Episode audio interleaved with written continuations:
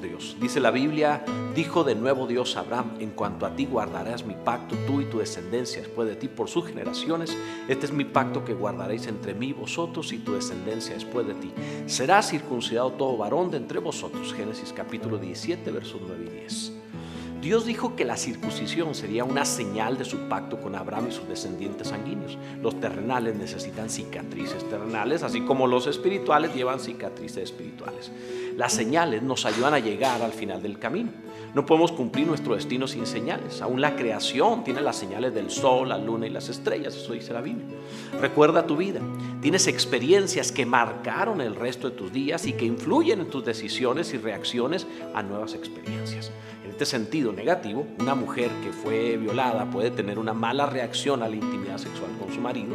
Un empresario defraudado puede reaccionar con extrema desconfianza a nuevos empleados. Un cuerpo puede presentar aversión en forma de alergia a un alimento que en el pasado le intoxicó y así muchos ejemplos más. También la experiencia con Dios puede marcarte, pero positivamente. Te marca de tal modo que una vez que estás en su presencia, nunca volverás a ser el mismo. Déjame contarte una experiencia personal.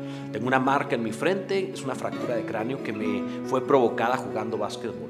Me gustaba jugar y en ese juego en particular sentía que nada podía pararme, joven claro, hasta que tuve el poste enfrente que me detuvo. Y no solo me detuvo, me envió al hospital. El hombre suele pensar que puede jugar con la carne sin problemas hasta que la marca de la presencia de Dios lo detiene. Abraham pensó que podía producir un hijo por sí mismo con la criada Agar sin necesidad de la intervención divina y se metió en un lío. Estas marcas o señales no son con la intención de producirnos dolor, aunque producen dolor, sino para producir vida. La circuncisión en Abraham sería un recordatorio permanente de que su carne produjo a Ismael y de que necesita andar en el Espíritu. Solo después de ser circuncidado puede engendrar a Isaac. El apóstol Pablo habla de las marcas de, su cuerpo, cicatrices de su vida sirviendo a Dios. Pablo sabe que estas señales sostienen su vida y le motivan a seguir avanzando. Son experiencias apostólicas. Las cicatrices de Pablo eran mucho más que evidencia de persecuciones, eran parte de su gloria. No podía negar que amaba y servía a Dios con todo su corazón y su vida. Mientras que Abraham fue circuncidado por haber producido Ismael, Pablo tenía cicatrices por plantar iglesias. En el caso de Pablo, las cicatrices no eran marcas del odio de los enemigos, sino las marcas de Dios.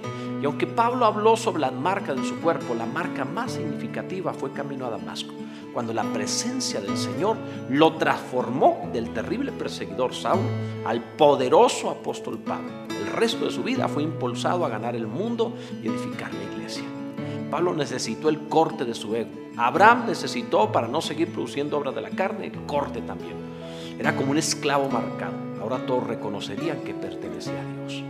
Te digo esto para que no te quejes por las marcas de tu alma. Cada experiencia ha dejado cicatrices, tiene el propósito de recordarte que Dios es suficiente y tu carne no le, no le hace falta. Las mejores obras de la vida resultan de las experiencias más difíciles. Y hay una cicatriz allí para recordarnos esta verdad.